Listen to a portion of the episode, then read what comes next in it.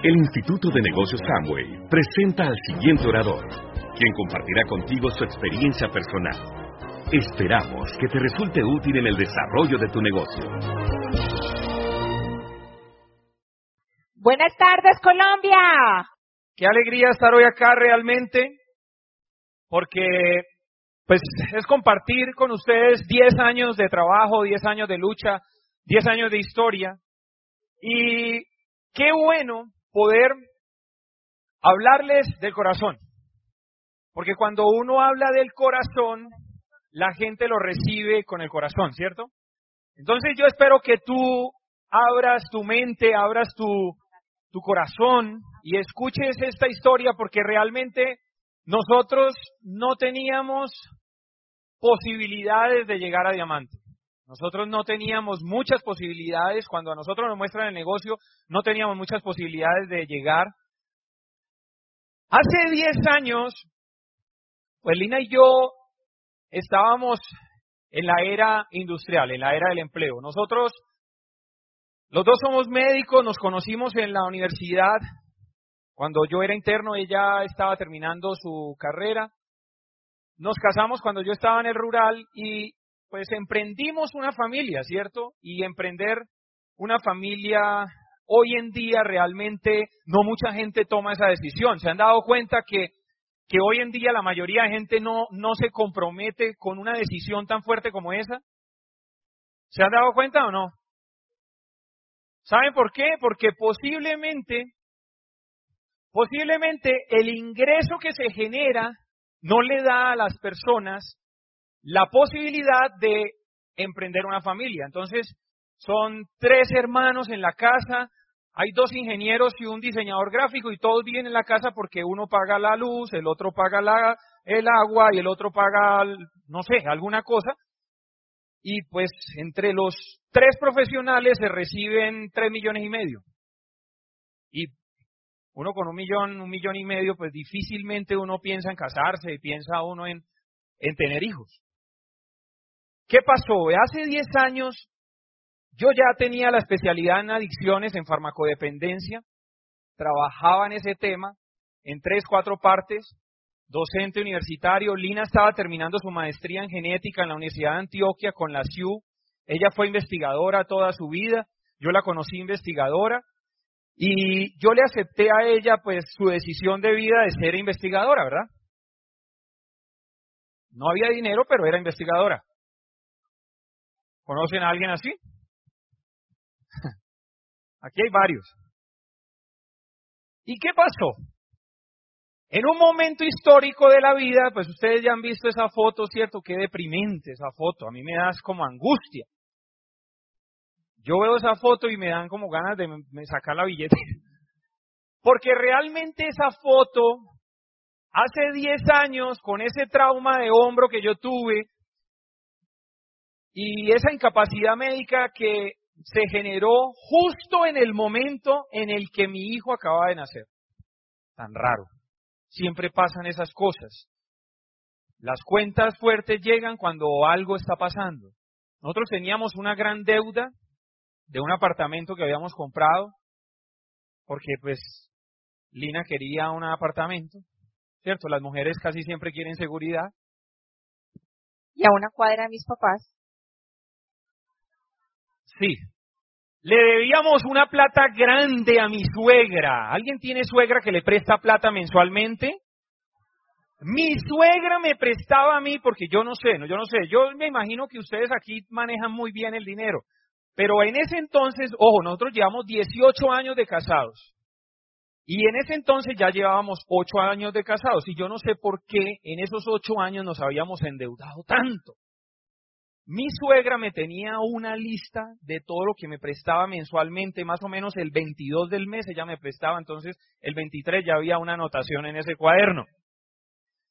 Le debíamos, haga de cuenta el bono de diamante, más o menos. Yo creía que era una herencia, pero no. Cuando cuando a mí me pasa esa incapacidad, escúchenme bien, yo trabajaba en tres, cuatro partes. Yo no veía a mi familia. María Alejandra tenía siete años en ese momento, Felipe nace. Yo trabajaba en tres, cuatro partes. Yo, eh, yo recuerdo, por ejemplo, salir a las siete de la mañana un lunes, bueno, a las siete no, a las seis de la mañana un lunes para coger un turno de siete de la mañana a tres de la tarde. Después, a las tres de la tarde, yo terminaba el turno y salía corriendo en el carro, ¿cierto? Almorzaba, ojo, almorzaba en la ambulancia. Eh, no, Lina no me arreglaba la coca. Alguien me arreglaba la coca. ¿Quién me arreglaba la, la coca? ¿Me entienden la coca? El porta de comida. La comida que uno lleva en la, o sea, la lonchera. La lonchera cuando se revuelve la lenteja con la ensalada y la carne, todo eso se revuelve. Y usted se la come al lado de sus compañeros. Esa es la lonchera. Entonces yo metía la lonchera en la ambulancia. En la ambulancia tenía adelante en el carro, en la ambulancia, uno abría donde está el motor y tenía como un espacio donde uno ponía la, la lonchera y ponía el conductor la lonchera y la enfermera la lonchera. Y a las 12 del día eso estaba calientico. y comíamos, o sea, eh, decíamos mentiras en el trabajo. Nos mandaban a un sitio, llegábamos, eh, le robábamos tiempo a la empresa, yo sé que aquí hay gente que no hace eso, pero yo sí lo hacía. Y comíamos rápido porque en cualquier momento nos llamaban. Entonces yo comía a las 12 del día, o a la 1, a las 2, a las 3, a la hora que pudiera comer. Y a las 3 salía yo para un trabajo que, sinceramente, yo no sé por qué no me suicidé. Se llamaba la línea de ayuda en orientación y, y de farmacodependencia y depresión. Entonces yo contestaba llamadas. De 4 de la tarde a 9 de la noche yo contestaba llamadas, ¿no? ¡Ay, doctor! ¡Ay, mi hijo me va a pegar! Mi hijo se fue a consumir bazuco. Y yo, señora, tranquila, tenga paciencia, no se preocupe. Usted está mirando para arriba o para abajo. No, yo estoy mirando para abajo. Bueno, mire para arriba, señora. Porque es importante cuando una persona está deprimida si mira para arriba o para abajo. La mayoría de personas deprimidas miran para abajo. Entonces yo mire para arriba, señora. Y le preguntaba yo, ¿qué está mirando? La cuerda. Y era que se iba a suicidar. No, no mire eso. Tranquila, señora, esto tiene solución. Yo salía de ese trabajo deprimido. Yo llegaba a mi casa así. Mirando a la cuerda también. A veces yo trabajaba de 7 a 3, luego me iba a un turno de noche cuando trabajé en algún hospital de 7, o sea, yo trabajaba de 7 a 3 o de 8 a 4, de 7 de la noche a 6 de la mañana cogía turno en otro hospital y luego de 8 a 4 en EMI. Entonces yo era de esos médicos que, señora, ¿qué tiene? Y uno empezaba a escribir, a escribir, y de repente uno empezaba arriba y se iba para abajo, ¿cierto? Cuando yo me despertaba, yo, ¡ay! Señora, qué pena. Eso es lo que sucede. Normalmente pasa eso. Eso fue lo que nos enseñaron a hacer. Eso fue lo que me enseñaron a mí. A trabajar. Tres jornadas diarias de todo. No tenía tiempo, me incapacitan y en esa incapacidad, ¿qué pasa con el ingreso cuando a uno le pasa algo? Y es prestación de servicio. No hay ingreso. Como cuando a usted lo echan. ¿O es que a usted cree que a usted no lo van a echar? Álceme la mano los empleados. Álceme la mano, no le tenga miedo. Escúcheme lo que le voy a decir. Creo que te van a echar. Sí. Así de simple, te van a echar. Entonces, también te van a echar. Usted también le van a echar. Y entonces, ¿qué pasó? En esa incapacidad, ojo, yo estaba deprimido, deprimido, yo no veía un horizonte, yo no veía un futuro. Yo estaba deprimido, yo estaba aburrido. En mi familia, mi papá es profesor de colegio y mi mamá ama de casa. Nosotros nunca tuvimos historia de emprendimiento, doctor. Nosotros nunca tuvimos historia de emprendimiento. Y en esa depresión me pasa eso, por Dios, de deudas. En ese momento acaba de nacer Felipe. Qué angustia, señores. Es increíble, es increíble en el mundo en el que estaba yo. Pero yo me había casado con Lina porque yo soñaba tener una familia, yo soñaba ser libre, yo soñaba vivir una vida diferente. Yo cuando salí de mi casa de Cúcuta, que me fui a Barranquilla, yo quería vivir al lado del mar, yo, yo era un soñador, yo en los domingos me iba en bus para la playa a estudiar en la playa y allá leía los libros de medicina, me llevaba un sándwich, no tenía dinero, pero yo veía, yo era libre en ese momento porque pues mi papá me pagaba la universidad y mi papá me pagaba en la habitación, entonces yo era libre, ¿sí o no? Eso era libertad financiera. Pero en ese momento de depresión, y nace mi hijo, yo pensé en algún momento hacer una locura, muchachos. Cuando a mí me muestran el negocio, cuando a mí me dicen, Checho, tengo una oportunidad para ti, yo voy, lo veo. Yo no soy numérico, pero cuando veo las líneas y él me dice, y es que usted aquí puede construir redes y usted aquí va a poder construir ingresos pasivos que no dependan de usted y usted aquí va a poder pagar deudas y usted aquí va a poder viajar. Ese tipo me vendió el sueño. Yo entré al negocio, entré al negocio, eh, Lina no sabía que había entrado al negocio, pero entró al negocio también. Y empezamos a hacer lo que había que hacer. En ese momento yo empecé a hacer lo que había que hacer. A mí me dicen, Sergio, usted tiene que consumir productos. Yo le dije, ¿qué tengo que consumir? Esto, esto, esto, listo, lo compré. No teníamos plata, teníamos deudas. Yo monté un pedido con una tarjeta de crédito que le quedaba una colita de un millón quinientos porque el resto eran deudas negativas, no positivas. No eran, no eran deudas buenas, sino eran deudas malas.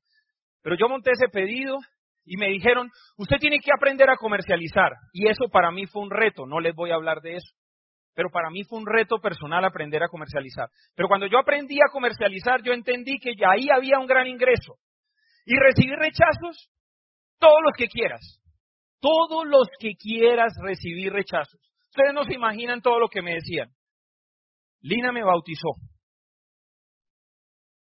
Me puso muchos sobrenombres, pero realmente yo no veía ni reputación, ni prestigio, ni un carajo. Yo lo que estaba era enfocado en mi libertad. O sea, a mí no me importó nada.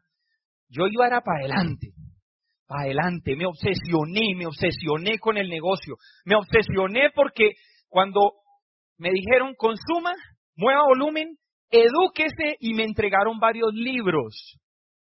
Mi auspiciador era médico también y él me entregó varios libros, yo los leí, leí los nuevos profesionales, eso fue un ladrillo durísimo de leer para mí, pero lo leí. Y entendí que yo podía construir un negocio acá. Cuando empezamos a hacer los básicos, a construir la red, nosotros calificamos en el año 2005 en tres meses a plata, señores, con los productos altos de costo, con situaciones las que tú quieras. Yo nunca había vendido un producto con Lina en contra, o sea que realmente el sueño me quemaba, ¿me entiendes? Yo no sé si a ti te queme, si no calificas porque no te quema, pero a mí me quemaba ese sueño, a mí me quemaban las ganas de ganar, las ganas de cambiar este estilo de vida que tenía que estaba hasta aquí. No quería más eso. Y me enfoqué, me enfoqué, me enfoqué a trabajar y hacer lo que había que hacer. Y cuando tú te enfocas, cuando uno se enfoca en algo, toda la atención, la atención activa que tú tienes, porque hay una atención que es pasiva y una que es activa. La atención activa, toda esa atención está generando en tu cerebro un pocotón de hormonas donde tú encuentras oportunidad en cualquier momento y en cualquier situación. Enfocar la atención es fundamental para que tú te califiques en este mes de febrero y marzo y para que tú te hagas esmeralda y diamante. Eso es lo que nosotros hemos hecho. Hemos encontrado la oportunidad en cada persona. Y no era tan fácil enfocarse, ¿saben? No era tan fácil enfocarse porque había muchas situaciones. Pero entonces nos calificamos plata en, en diciembre del 2005, nos hacemos platinos en mayo, las convenciones eran en Bogotá, y yo era plata, en la primera convención fuimos platas, pero la única persona que vino de la organización fui yo. Del grupo plata que calificó, el único que vino de Medellín fui yo. Y yo escuché y le puse cara a todos estos personajes que están aquí adelante para quien pido un aplauso porque han sido nuestros maestros. Gracias. Ustedes no se imaginan lo que yo quería ser amigo de ustedes. Yo soñaba ser amigo de ustedes. Yo soñaba con viajar el mundo con ustedes. Y eso es un hecho hoy, es una realidad. Nos hicimos platino. Y realmente el platino depende de uno, ¿saben? Porque usted auspicia, mueve volumen y usted le ayuda a mucha gente. Usted parece como una escopeta de esas por todas partes. Tira, pues dispara y pues se califica. Y nos hicimos platinos. Lina va al viaje de platinos. No creía mucho en el negocio todavía, pero ella ya empezó a mover volumen, se enamoró de los productos, empezó a leer algunas otras cosas. Lina era la jefe de ciencias básicas de la Facultad de Medicina y era la directora del fondo editorial de la Corporación para Investigaciones Biológicas. O sea que tenía prestigio, tenía estatus, tenía, ¿qué más tenía? Pedigrí. Y resulta que de platino a esmeralda nos demoramos cuatro años, señores. Ese fue el gran proceso que nosotros vivimos. De platino a esmeralda nos demoramos cuatro años. Calificamos, nos calificó una línea y, el y pues no teníamos mucho volumen lateral y nos comió el lateral. Yo sé que aquí no hay, hay gente que no le ha pasado eso. Pues aquí hay gente que nunca se lo ha comido el lateral pues para las calificaciones, pero a mí sí. Entonces no sabíamos construir lateralidad. Pero esa línea se calificó cuando de repente de otra línea que teníamos ahí aparece un chico, generación Y, 19 años, se hace plata en un mes. Ya teníamos dos líneas. Entonces hablamos con la hermana de Lina, que era una línea ahí, y le dijimos, bueno, vamos a correr la Esmeralda y pues usted es la que tiene que correr. ¿Sí o no? ¿Quién más? Y ella miró así y dijo, pues sí, Calificamos Esmeralda, después, ya ustedes han oído ese cuento, nosotros hoy queremos contarles cosas nuevas. Después, en ese año siguiente, vamos a una convención en marzo del 2011, señores, como la convención que hay hoy. Estamos en febrero. Pero era la misma convención. Y vinimos a esa convención con dos líneas calificadas y la de la cuñada se había caído, porque la cuñada se rajó en el negocio. Ahora vive en Canadá. No en Canadá, en Canadá vive. Y entonces teníamos dos líneas calificadas, señores, y llega una pareja, así como de pronto puede ser alguna pareja que tú tengas hoy al frente. Y esa pareja se llaman Joana y Paco Bazán y hablan en esa convención hablan sobre lo que significaba ser diamante y ellos dijeron, diamante es tener opciones, diamante es libertad, diamante es tener la capacidad de decidir tu día, de decidir la vida. Y en el mes de marzo, Lina y yo nos hicimos diamantes, porque en ese momento decidimos que las líneas se iban a calificar. Calificamos cuatro líneas en ese marzo. ¿Cómo lo hicimos?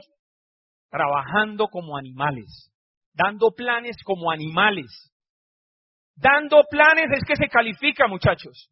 Ustedes ya tienen números, ustedes ya saben cuáles son los, las variables que se deben manejar para calificar. Ustedes saben muy bien cuántos auspicios, cuánta gente moviendo volumen. Hágalo. Nosotros lo hicimos en ese marzo del 2011. Cuatro líneas calificadas en un mes. Pero lo más duro, ¿saben qué fue? Que la sexta línea había entrado el 26 de febrero. O sea que en un mes se calificó ella. La trabajamos durísimo y aprendimos a hacer que las cosas pasaran. Y pues nos hicimos diamantes. Y miren la cara de mi hijo. Yo le había prometido a él que en cinco o seis años íbamos a ser libres financieramente. Y sinceramente, cuando uno llega a diamante, cuando uno genera un ingreso pasivo residual, que supera sus ingresos o sus gastos, pues eso pasa, ¿me entiende? Y luego nos hicimos diamantes fundadores.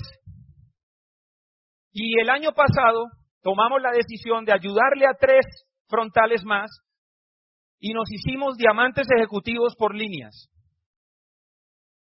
aprendimos a enamorarnos de los sueños de la gente, aprendimos a enamorarnos de los sueños y del porqué y de la razón de esas personas y aprendimos a generar la influencia necesaria para que las personas corran por esos sueños.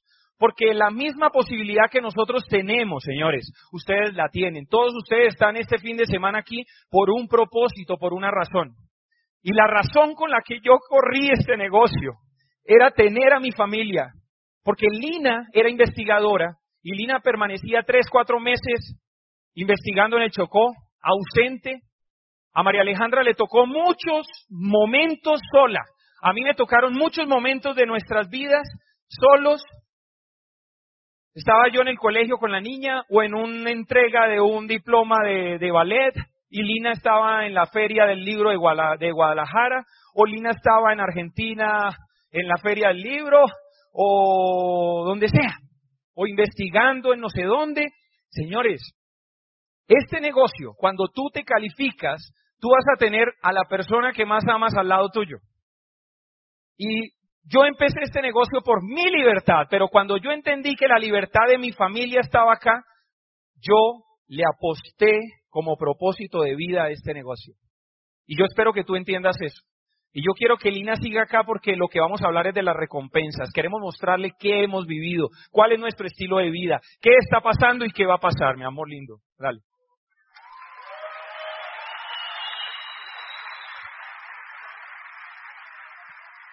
Si yo pudiera devolver el tiempo, o sea, no sé por qué yo no entendía el negocio.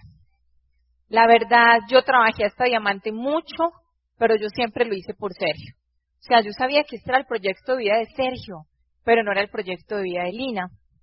Tuve que sufrir una cirugía de una hernia umbilical y que por primera vez yo tuviera la oportunidad de estar en mi casa y recibir a mis hijos que llegaran del colegio, y me movió el corazón eso, se los compartí a ustedes hace como tres años.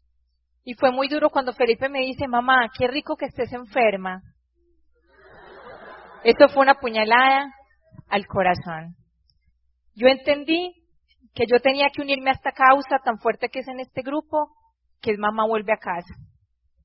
Porque era una mujer tan ocupada, tan profesional, tan exitosa, pero nunca estaba en mi casa, nunca estaba con mi esposo.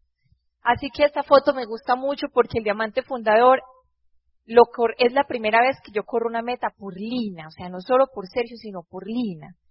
Y es importante eso porque definitivamente yo decía, no, yo voy a llegar a diamante, voy a ver si esa plata que dicen, si es verdad. Seis años. Y el sexto año yo dije, Dios mío, yo sí soy mucha tarada, yo por qué no trabajé antes para haber hecho esto antes. Pero cada uno tiene un proceso, no se preocupe. Lo único que te quiero reforzar es decirte lo siguiente. Si Sergio y Lina calificaron cuatro líneas en un mes, no, póngale berraquera y califiquen plata. Tienen que hacer solo 10 mil puntos, no 40 mil puntos.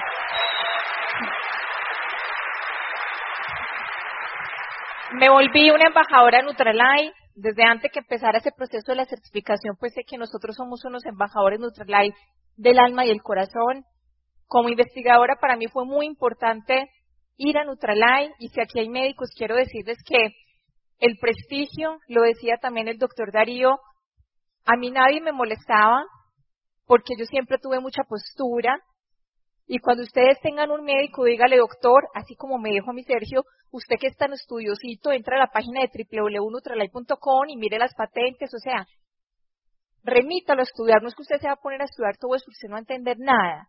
Pero transfiera lo que eso fue lo que Sergio hizo conmigo. Me dijo, usted no es puesta en estudio, si una investigadora, investiga a ver qué es esta empresa.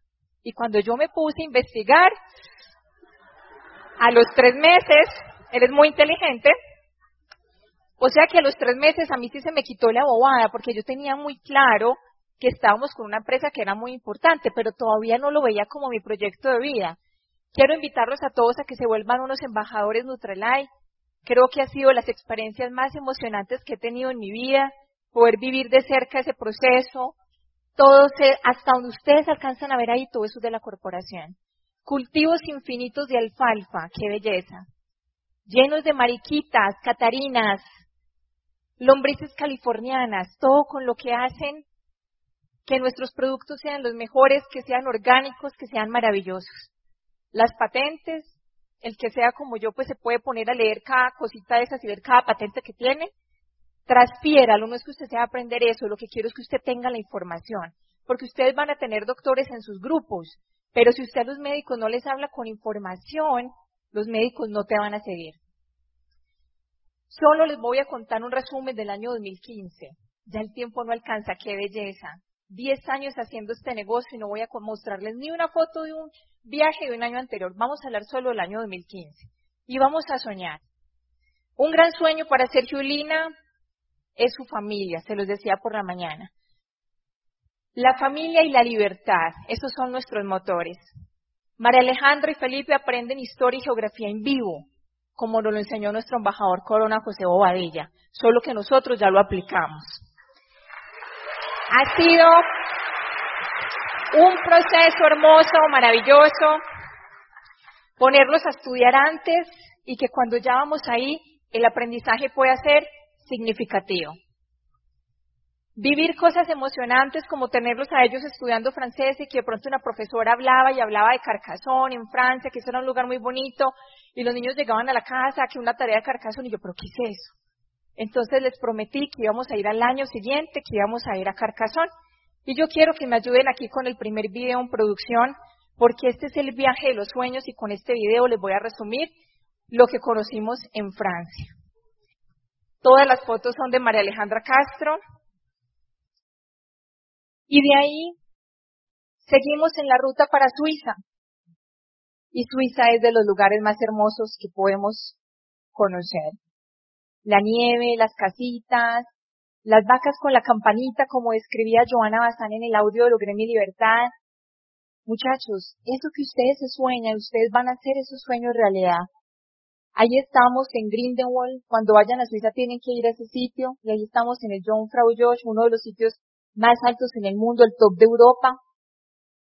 Y aquí ustedes van a ver que estamos felices y me van a ayudar con un video muy hermoso que le grabamos a Felipe. Vamos con el video número dos. Hola, soy Felipe Castro. Y un día mi papá me prometió que me iba a comprar una navaja en Suiza, de la mejor marca. Y hoy estamos por aquí en Suiza con estos paisajes tan lindos. Y ayer este sueño se cumplió. Y hoy tengo esta navaja. Mire, es muy útil. Tiene sacacorchos, tiene de todo. Y estoy muy feliz porque durante cuatro años estuve esperando esto. Y ese sueño se cumplió ayer. Entonces estoy muy feliz. Ay, muchachos, hay que aprender a esperar la recompensa. Felipe me había pedido una navaja hace muchos años porque él veía que yo tenía una navaja y que me servía para muchas cosas. Y yo le dije que algún día... yo le dije que algún día íbamos a estar aquí en estas montañas disfrutando y haciendo los sueños realidad. O sea que realmente si tú tienes un sueño en tu corazón, vale la pena alimentarlo, vale la pena crecerlo, vale la pena trabajar por él, porque un día ustedes van a disfrutar todo eso. Hace nueve años inicié el negocio y pues con Lina hemos construido un negocio bonito, un negocio lindo, lleno de líderes hermosos, lleno de gente trabajadora, de gente luchadora, gente soñadora que sabemos que van a vivir muchos sueños y van a cumplir todas las metas que tienen, pero tienen que entender que las recompensas hay que esperarlas, hay que saber sembrar, hay que saber crecer, hay que saber hacer las cosas para que tengamos un futuro muy, muy abundante y un futuro hermoso. Los queremos desde Grindelwald, Suiza, cumpliendo sueños.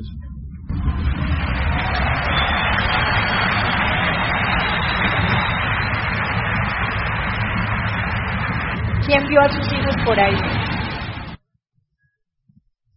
Qué rico que les duela la cabeza. Entonces, de Suiza seguíamos para Alemania. Y yo decía, Dios mío, estoy con los niños, ¿qué vamos a hacer en Alemania? Yo no les voy a llevar a conocer los campos de concentración. ¿qué hay? ¿Qué hay en Alemania para los niños? Y entonces encontré algo que se llama la ruta de los cuentos de hadas. Y cuando ustedes vayan a Alemania, van a hacer ese recorrido. Y este es el mapa que está un poquito pixelado, pero es un, una ruta que va desde Hanau en el sur hasta Bremen arriba y es toda la historia de los hermanos Grimm. Así que ahí nacieron los hermanos Grimm, todos los cuentos que todos leímos, Caperucita Roja, todos esos cuentos, La Cenicienta, La Bella Durmiente, todo eso, ahí está el sitio donde ellos nacieron. ¿Ustedes creen que mis hijos aprenden cultura general? Eso es aprendizaje significativo. Ahí está el Museo de los Hermanos Grimm, disfrutando con los niños. Ellos antes del viaje se habían leído todos los cuentos y todo lo que habían encontrado de ellos en esos hermosos castillos medievales. Esta foto es hermosa porque estoy llegando a un pueblito que se llama Asfeld y ese es el sitio donde los hermanos Grimm se inspiraron en escribir La Caperucita Roja. Y miren esa belleza de bosques. Y ustedes llegan en un carro, un supercarro que alquilamos, un BMW, lo que yo no sé ni decir eso qué referencia es, eso es para los hombres. Pero era un supercarro. No está aquí en Colombia. Y tú decir, bueno hijos, paremos un momento, vamos a leer el cuento de Caperucita Roja y después nos metemos en el bosque, paramos el carro, y ahí nos bajamos, nos comemos un sándwich. Esos son los momentos que yo me quiero llevar en el corazón. Y de ahí seguimos en el carro, yo les tenía una sorpresa, porque miren, yo nunca tenía tiempo para estar con mis hijos en un cumpleaños, en las calificaciones, en nada. Pero ahora yo me volví experta en hacer que los momentos sean mágicos para ellos y para nosotros. Y entonces seguimos en ese carro ya era el anochecer y vamos llegando a un castillo. Y miren lo que cuelga en ese castillo, una trenza, ¿la alcanzan a ver? Es el castillo original de Rapunzel, muchachos, eso existe. Y me tocó, se llama Trendelbur ese sitio, y me tocó, no dejan alquilar cama adicional, sino que tenía que ser una habitación para nosotros y otra para los niños. Mil euros una noche, cada habitación. Qué delicia saber que pudimos darnos esos gustos, muchachos. En un castillo que tenía más de 800 años, con espanto y todo incluido, pero hermoso. De eso que tú subes, la madera, o sea, una cosa maravillosa. Mejor dicho, usted. No se pudo hacer nada esa noche. Había mucha bulla. Con un vinito, con unos quesos, así como nos gusta. Maravilloso. Y miren el castillo Rapunzel. Si ven a que le estoy dando un beso al famoso sapo, pero ese castillo es mágico. Miren eso. En ese castillo vas a estar con tu amor. Porque quiero decirles a los que son solteros, jóvenes, que el amor existe, que Sergio y Lina llevan 19 años, que se aman, que podemos vivir en esta vida bien, que no tenemos que ser médicos separados, que podemos ser médicos felices, que podemos ser doctores felices, disfrutando una tacita de té en esos lugares tan maravillosos y mágicos. Pero entonces de ahí nos fuimos a otro pueblito que se llama Sababur y ese es el castillo de la Bella Durmiente. Yo decía, Dios mío, no puede ser que estemos en estos castillos. Los llevé a Polé, la ciudad natal de la Cenicienta, y tú puedes estar en las ruinas de este castillo y tú te asomas por la ventana y usted se imagina que vienen los caballos. O sea, es recrear todo, todo lo que vimos en esos dibujos, todos esos son los paisajes que tenemos por allá. Y terminamos el recorrido en Bremen, en Alemania, donde también hay otros cuentos, los músicos de Bremen. Bueno, un sitio maravilloso, espectacular. Pero no se les ocurra hacer lo que yo hice, me puse un buzo del Barcelona en Bremen y casi me matan. No hagan eso. Y de ahí nos seguimos en el carro con los niños para el lago de Neustenstein. Y ese es el castillo original donde se inspiró Walt Disney. Y ahí estamos Sergio y yo mirando en el lago. Mire ya en el fondo donde se puede ver ese castillo y están en el castillo donde más personas, es el castillo más visitado en el mundo. Miren ese castillo, poder estar ahí, conocerlo, y mis hijos son felices porque cuando van a los castillos y hacemos los recorridos, está el piso de la reina, el piso del rey, está el cuarto y está el piso de los niños, y siempre hay el cuarto donde estudiaban los hijos. Y entonces mis hijos dicen, ay mami, todos los hijos de los reyes eran homeschool.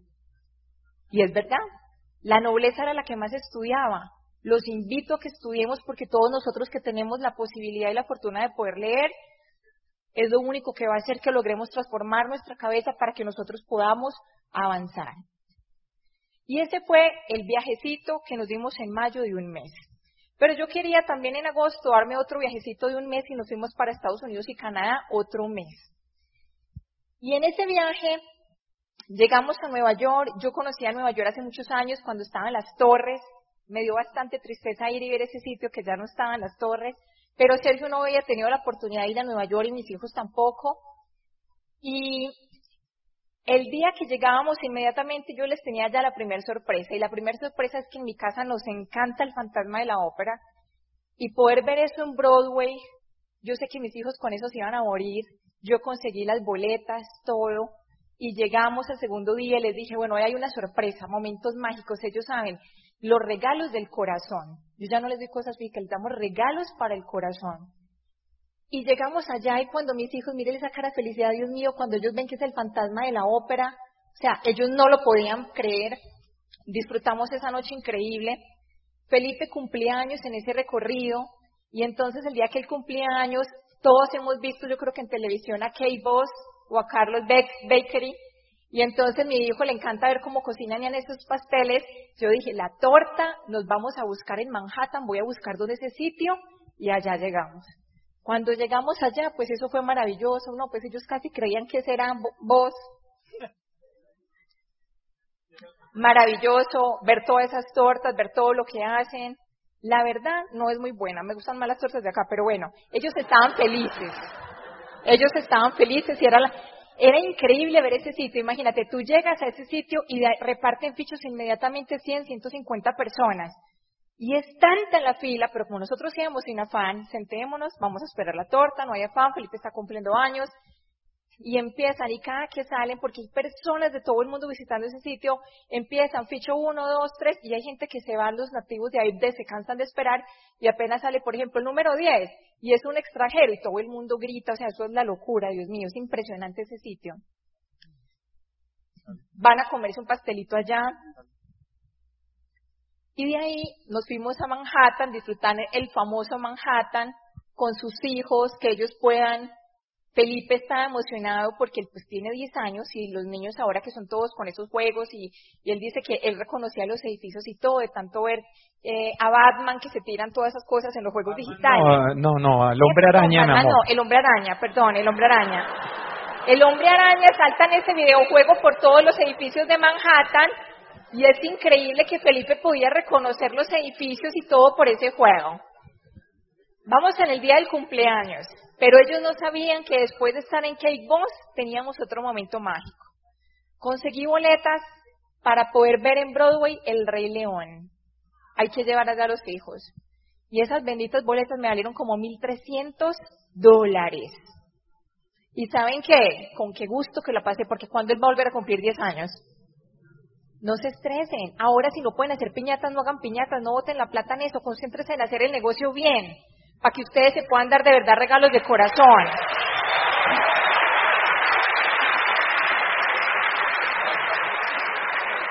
Y todos los niños han visto a Willy Wonka, el de los chocolates, entonces poder llevar ahí a mis hijos, no, ellos estaban felices, Dios mío, disfrutando. Ese niño pasó un cumpleaños fenomenal, pero ahí no terminaba su cumpleaños.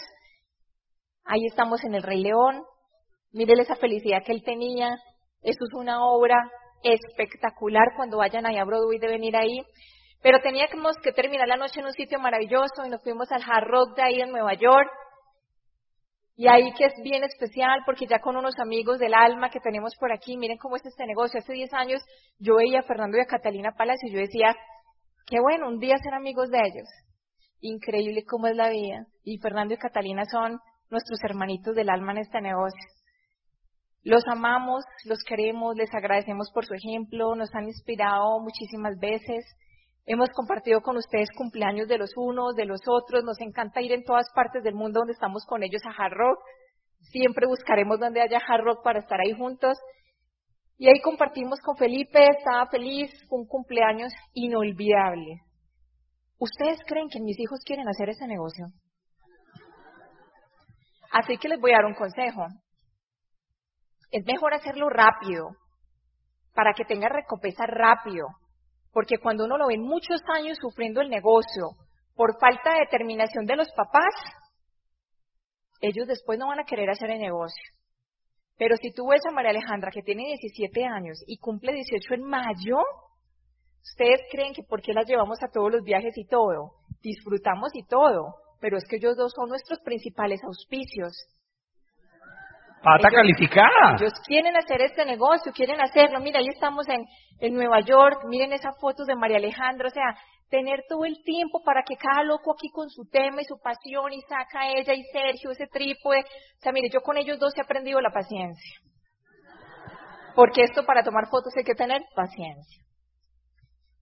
Muchachos, disfrutando la vida, que tus hijos conozcan la estatua de la libertad, pero no afán, no con afán, sin carrera, pudiendo leer antes qué significa la estatua de la libertad, entender ese concepto que es tan importante de la libertad en Estados Unidos, disfrutando con esos muchachos. Y antes de, en esos días antes de irnos, Sergio y yo los pusimos a ver una película para los que son muy jóvenes, la recomiendo, los que tenemos más años no la vimos, se llama Forrest Gump. Los jóvenes que no se lo han visto, la que es espectacular. Y cuando ustedes se vean esa película van a entender por qué Sergio y Lina tenían que llevar a sus hijos a este sitio que se llama Buagum. Ahí van a entender, es el sitio donde el negrito hermoso tenía el restaurante y hay que ir ahí, eso es un sitio maravilloso, famoso, hay que ir a comer los camarones. ¿A quiénes les gusta comer rico? Levanten la mano. Si les gusta comer, ¿y a quién les gusta viajar? Si les gusta comer y viajar, hay que hacer este negocio. Y de ahí yo tenía una, una reunión en Michigan, yo me fui para Michigan y Sergio se fue con los niños para Filadelfia, eso es Six Flags. Mire, se montaron en tantas montañas rusas que ya después mis hijos en Disney no querían ir a ningún parque. Increíble cómo cambia la vida. De ahí nos seguíamos de Nueva York, como mi hermana está viviendo en Montreal, en Canadá, entonces llevamos los niños a las cataratas de Niágara. Sergio nunca había ido a las cataratas de Niágara en verano, con y fuimos en invierno, el frío era terrible, yo le decía a Sergio que él tenía que ir un día en verano porque es espectacular. Y entonces vamos para las cataratas de Niágara, los hice dormir un día desde el lado de Estados Unidos, al otro día íbamos a cruzar para el lado de Canadá, montarnos en el barquito del lado de acá, en el barquito del lado de allá, o sea, que tú no tengas que estar sufriendo por el centavo, muchachos. Una maravilla del mundo otra gran oportunidad a nuestros hijos de crecer. Con mi novio eterno también, como decía tan bonito ahorita Laura, son nuestros novios eternos. Qué rico no vivir una vida entera así con una pareja que tú sabes que, que ha sido genial disfrutar la vida. Ahí estamos en un barquito, ya vamos a pasar a Canadá, disfrutando las cataratas de un lado, en el otro, ellos estaban felices, nuestros hijos. Volumen que vamos a ver a Felipe Castro que viene otro video. Vamos con el video que sigue. Hola amigos, Felipe Castro reportándose desde las cataratas del Niágara y esto es una locura, tienen que venir aquí. Es increíble, miren esto. Está para todos, para todos absolutamente. Es muy lindo, es muy lindo viajar en familia, es muy lindo disfrutar esta vida como uno la debe disfrutar. Yo pienso que esto está para todo el que quiera, simplemente es soñar. Los invito a soñar, a soñar en grande. Vamos a conocer el mundo, tenemos la posibilidad más potente que es este negocio de Amway para cumplir los sueños y para lograr la libertad personal. Un abrazo. ¿Quién quiere ir a las cataratas de Niágara? muy hermosas, muchachos, hay que ir. El mundo entero es hermoso. Y ahí estamos en otra cosa, en las cataratas de Niágara que se llaman las cuevas. Generalmente cuando uno va con tanto afán nunca, nunca alcanza a entrar a ese sitio. Y es un sitio espectacular, los niños disfrutaron increíble ese agua, le cae a uno de una manera maravillosa. Yo quiero que ustedes vean la torre que se ve ahí al lado derecho. ¿Alcanzan a ver esa torre que se ve alta, pequeñita? Izquierdo, perdón, el lado izquierdo de ustedes. Yo les dije, tomamos esa foto tan hermosa, les quedó, mientras yo esperaba ahí media hora que ellos tomaran sus benditas fotos. Yo cuando les vi la foto les dije, eh, eso tan bonito, ¿saben qué? Los voy a invitar mañana a almorzar ahí. Yo no sé cómo vamos a hacer, pero vamos a estar en esa torre ahí. Así como usted dice este mes, yo voy a calificar plata, yo no sé cómo, pero yo voy a calificar plata. Y mire cómo va a ser, por qué resolver ese problema, esa situación. Y al otro día, esa noche la pasamos ahí, miren qué belleza, sin afán. Porque la mayoría de la gente no lleva plata y no duerme en las cataratas, sino que mismos se van. Y mire todo lo que se pierde uno de noche por ir con tanto afán en la vida. Y ahí estamos al otro día, en la torre que les prometí. Saben que ya no había cupo en ese restaurante. Desde el lado de Canadá, estamos ya desde el lado de Canadá, ya no había cupo en el restaurante. No había cupo sino en todo lo VIP. ¿Y cuál era el problema? Que valía más. Así que qué maravilla que ese no era el problema, ¿cierto? Ahí pudimos estar. Pague eso, Sergio, que aquí no vamos, quién sabe cuándo volveremos a estar aquí en las cataratas. Ya mi cabeza está, mi cabeza ya está en China, yo ya estoy en Chengdu, en el Parque Nacional de los Osos Panda, yo ya estoy en la, yo ya estoy en las Tres Gargantas, en otra maravilla del mundo, o sea, ahí no vamos a repetir, hay que ir a conocer todas las otras partes. Y vamos acá, llegando a Montreal, Toronto pues es una ciudad como muy normalita, ni siquiera puse ninguna foto, pero vamos llegando aquí a Montreal y ahí nos encontramos con mi hermana. Con mi hermana entiendo que no todos vamos a hacer este negocio. Hay personas que son felices siendo empleadas y eso hay que respetarlo. Ella tiene el mejor ejemplo en su casa, pero ella dice que esto es para Sergio y Lina, que ella es ermitaña. Pero sí que entender, algún día, de pronto ellos dos nunca lo van a hacer, pero posiblemente mis sobrinos sí, así que yo fui a saludarlos, a compartir con ellos, a ver cómo estaban, y de ahí nos fuimos a Quebec, un sitio muy bonito, Quebec es un sitio hermoso, ese es el Parlamento, y estábamos muy cansados ya de tanto viajar. Perdón, esto es Ottawa. Y ya estábamos muy cansados de tanto viajar y nos habían dicho, tienen que ir allá, pero tienen que estar a las nueve de la mañana porque es el cambio de guardia. Y yo le dije a Sergio, ay, qué pereza, eso debe ser como en Washington, en Arlington Cementerios, qué pereza, sus soldados ahí. No, no, no, Sergio, yo no voy a madrugar. Bueno, mi hermana insistió tanto que madrugamos, así como a veces usted está que suelta la meta. Las metas no se sueltan. La determinación, el poder, todo eso va con la palabra. Lo que usted ponga en esa cabeza, cúmplalo. No le mande mensajes de perdedor al cerebro. Entonces propóngase bien las metas, las metas que usted va a poder realizar. Y ahí estamos con mi familia, llegamos temprano en ese sol. Y ahí está Sergio. Sergio ahí no vio a nadie de las personas que lo criticó, lo humilló, lo maltrató. Yo ya le, he pedido a Sergio perdón en todas las tarimas del mundo y otra vez te lo vuelvo a pedir, Sergito, gracias mi amor, eres un hombre muy inteligente.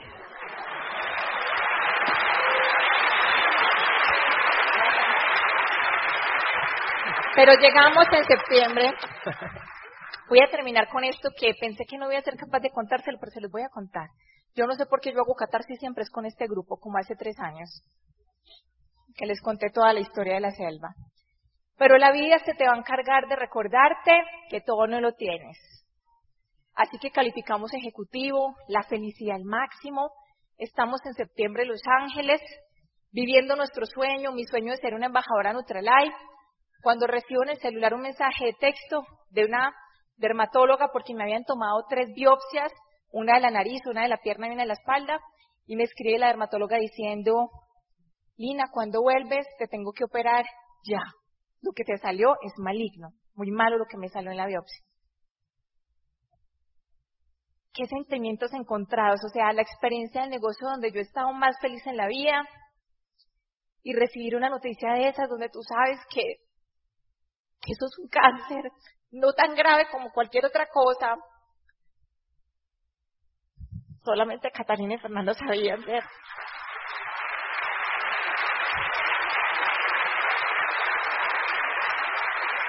Te quiero contar esto es para que tú sepas que somos de carne y hueso y que a nosotros nos pasa de todo. Y hoy estamos hablando de los doctores y los doctores también nos enfermamos. ¿Cómo les parece que los doctores también nos enfermamos?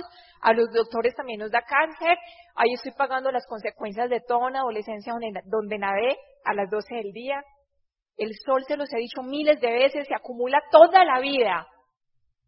Dejen, por favor, de salir de su casa sin utilizar el bloqueador más maravilloso que tenemos en el planeta, que es Yars Free 30. Porque si yo lo hubiera tenido joven, no tendría ese problema que tengo ahora. Me operaron, me sacaron todo eso. Fue momentos donde tú empiezas a pensar, imagínese, yo lo que estudié fue genética, entonces yo le decía a Sergio, Dios mío, tengo mutado P53, cuántas cosas que. tantas cosas que me pueden pasar al futuro, pero como a todos, pero sabes que los pensamientos hay que bloquearlos, o sea, los pensamientos hay que bloquearlos, me hicieron todo eso, me sacaron un pedazo, en el borde me seguía saliendo el pedazo, entonces me tenían que quitar otro pedazo, bueno, todo eso lo pasé, pero yo seguía trabajando y nadie sabía usted eso, esta es la primera vez que cuento eso, nadie sabía, pero eso no era suficiente. Se me muere una abuelita en Estados Unidos en noviembre, Así que yo me voy un mes entero para Estados Unidos con Felipe y con mi mamá. Se me muere de cáncer de páncreas, hasta el último minuto de la vida le dimos malteadas y proteína, porque no era capaz de comer ningún sólido.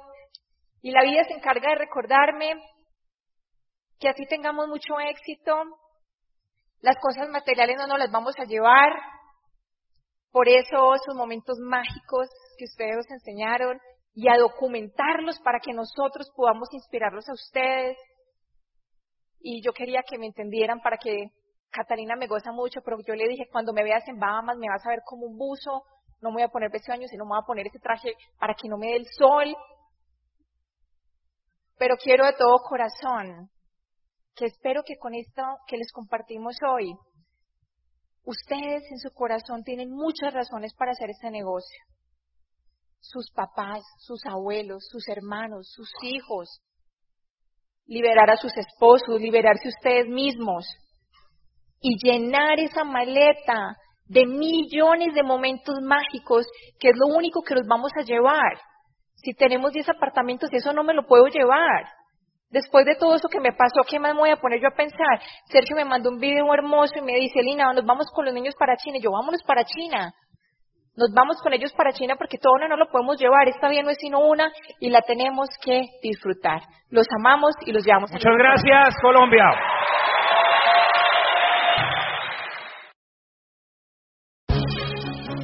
El Instituto de Negocios Samway agradece tu atención. Esperamos que esta presentación te ayude a lograr el éxito que soñaste.